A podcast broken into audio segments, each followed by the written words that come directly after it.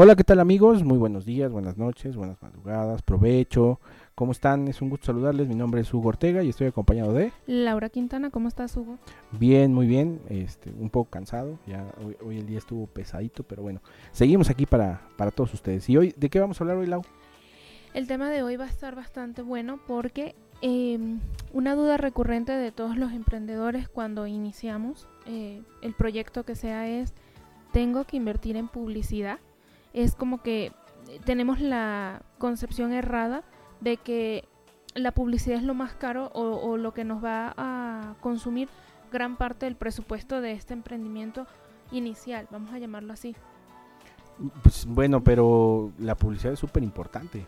No, Por- por, supuesto, es vital, es el centro de todo. Sin publicidad no se vende nada. ¿Y, tú qué crees que sea primero, la publicidad o las ventas? No, la publicidad, total.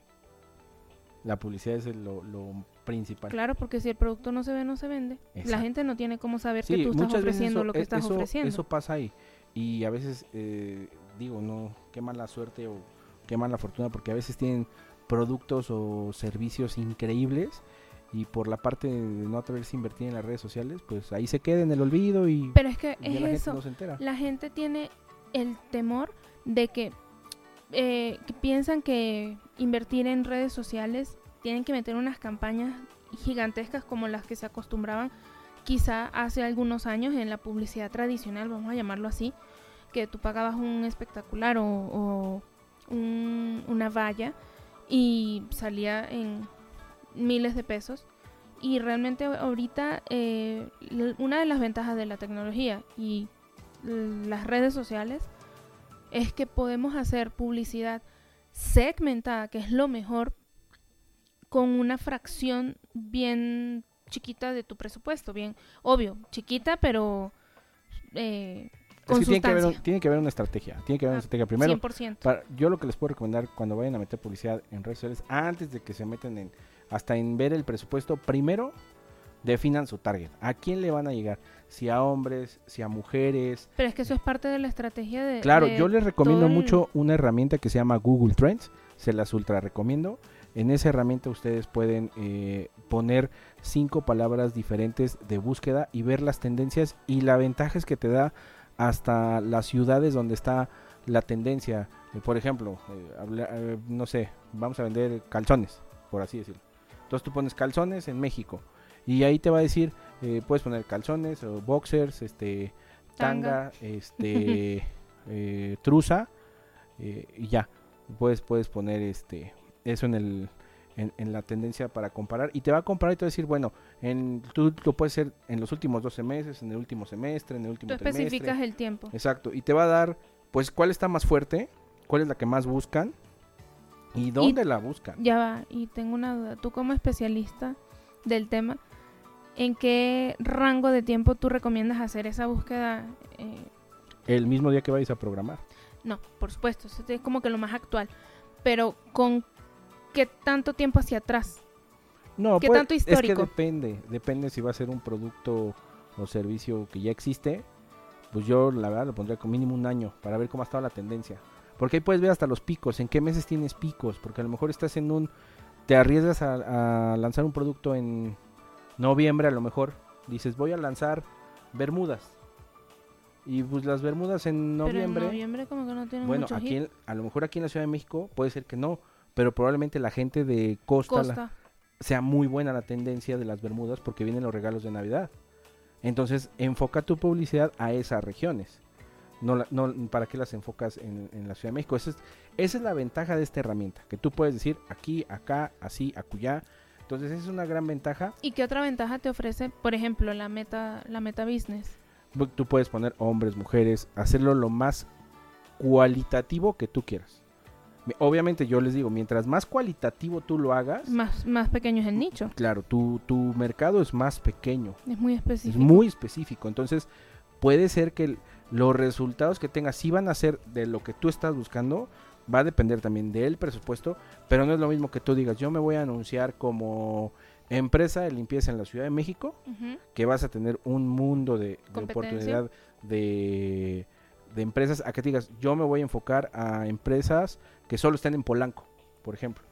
Entonces la- las empresas que estén en Polanco, pero que estén colindando con Polanco, pues no van a entrar en tu público, pues no les va, probablemente les pueda caer algún mensaje, algo, eh, o probablemente las personas encargadas del área de, de compras de, de Polanco no viven en Polanco, viven en otra zona de la ciudad, pues nunca les vas a aparecer. Entonces, en eso sí tienen que ser muy inteligentes y saber hasta dónde ustedes delimitar bien la zona que quieren cubrir para que les dé resultado que están buscando. Ahora yo tengo una duda con respecto a lo que acabas de decir. Nos pasó hace poco con un cliente que tuvimos que hicimos la segmentación, lo geolocalizamos a, a un punto de la, de la ciudad y este cliente nos comentaba que recibía solicitudes de literal del otro extremo de la ciudad.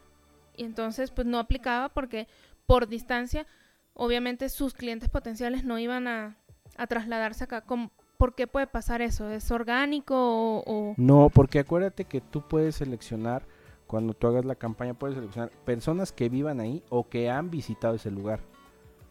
¿Qué es Mm, lo mejor que tú puedes hacer? O sea, personas que ya visitaron o que viven en esa zona, pues que les llegue, porque como, el- como te digo, si tienes un chico de compras que tú quieres llegarle a Polanco y no vive en Polanco, vive en la zona centro de la ciudad, pues el chiste es que esa persona, pues tu, tu anuncio le llegue. Claro. ¿Para qué quieres que le llegue a gente que no? Entonces, a lo mejor les va a llegar a los dueños, pero a veces los dueños de empresas dicen, para eso tengo un, un chico de compras que es el que le oye, necesito una Sí, empresa de realmente limpieza". delegan esa tarea y ya. Exacto. Entonces, eso es lo más importante antes de que vayan a programar sus campañas, es tener el público ya definido. Grave error de muchos emprendedores. Ah, la mayoría dice, es que mi producto lo puede consumir cualquier persona. No, No, no. claro que no. O sea, independientemente de que cualquier persona pueda utilizar el producto o que requiera ese servicio, no necesariamente De hecho, todos... fíjate que ahorita eso que acabas tú de decir, Lau, me encantaría poder hacer otro otro em, episodio Claro, con, con, con ese tema, que muchas veces tú como emprendedor quieres que consuman como tú consumes. ah, no, no se puede. Bueno, Eso no existe, no, o si no sea, es que no se pueda, sino que no aplica. no, es que Porque va a nadie, nadie es como... Laura compra lo de Laura, Sí. Hugo compra lo de Hugo y tan tan, Juan compra lo de Juan, eh, Juana compra lo de Juana. Sí, tenemos comportamientos de compra Claro. bien, bien definidos y bien diferentes. Por yo ejemplo, lo entre tú y aprendí, yo. yo se lo aprendí mucho mucho a un profesor que le mando un saludo al, profesor este Felipe, que él justo me decía esa parte. Cuando tú vayas a hacer una campaña publicitaria, jamás estés pensando en cómo tú lo comprarías.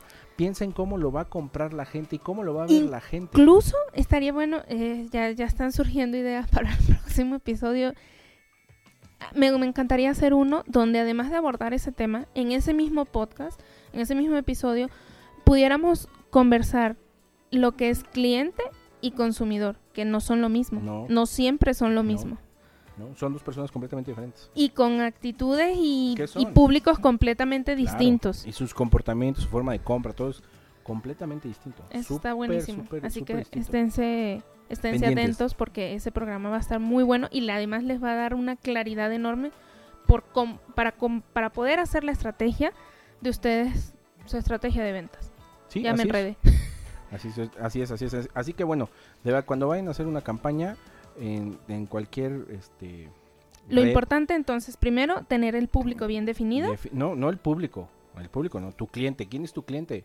Es hombre, es mujer, es niños, porque fíjate que muchas veces pasa, a mí me a, a mí me sorprendía que yo trabajé mu- mucho tiempo en uno de los circos más importantes de México y casi siempre enfocaban la publicidad a los niños, porque es que los niños son los que vienen al circo. Es lo que te Sí, digo. Claro, los niños van al circo, por supuesto, pero el que toma la decisión de compra el papá. son los papás. Es lo que te digo, que no siempre el consumidor es el mismo, lo mismo que el cliente, Claro. no son lo mismo.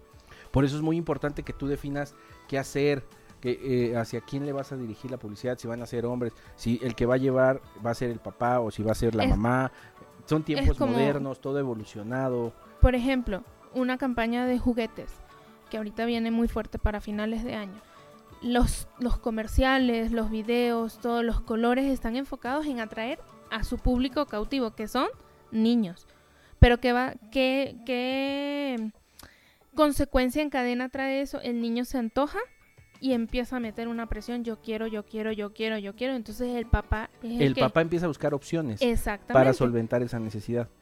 Pero- puede ser que compre, Pero todo, el que vio. todo arranca desde, Claro. la, desde la intensidad del niño, pero desde entonces el ahí es una, deseo. es una doble campaña, es una campaña dirigida con, con eh, ciertos bullets, con colores, con, con textos a niños y que les aparezcan a los niños en lo que ven los niños. A lo, a lo mejor metes una campaña En YouTube Kids. Claro, puedes meter en YouTube Kids, pero versus la, la acompañas con una en Instagram dirigida a los papás de ¿quieres comprar los mejores juguetes? Pues ven a mi juguetería. Ta, ta, ta. Y hay grandes ofertas, y hay descuentos, y hay meses sin intereses. Y entonces ahí donde juega un papel muy importante el punto central de la charla de hoy, el target. Si no tienes definido el target y hacia quién le vas a tirar las balas, es como el cazador que tiene la escopeta y vienen los patos y les tira y pues a ver a cuál le doy. No, yo quiero darle ese pato, vamos a darle ese pato. Claro, totalmente. Entonces, bueno, pues de verdad ha sido un placer, me encantó este capítulo. A mí también. La verdad que estuvo súper interesante. Y, y me encanta que nos quedamos con ideas para, para tomar en el- para tocar en el próximo En los episodio. próximos, en los próximos. Así que bueno, muchas gracias chicos. Esto ha sido Negocio y Matrimonio. Saludos a todos los que nos están viendo en las redes. Un abrazo, Acuérdense- chicos. Muchísimas gracias por Y escucharnos. por, por ahí vean, ahí, eh, vean, métanse a, a Negocio y Matrimonios, por ahí hay una anécdota historia.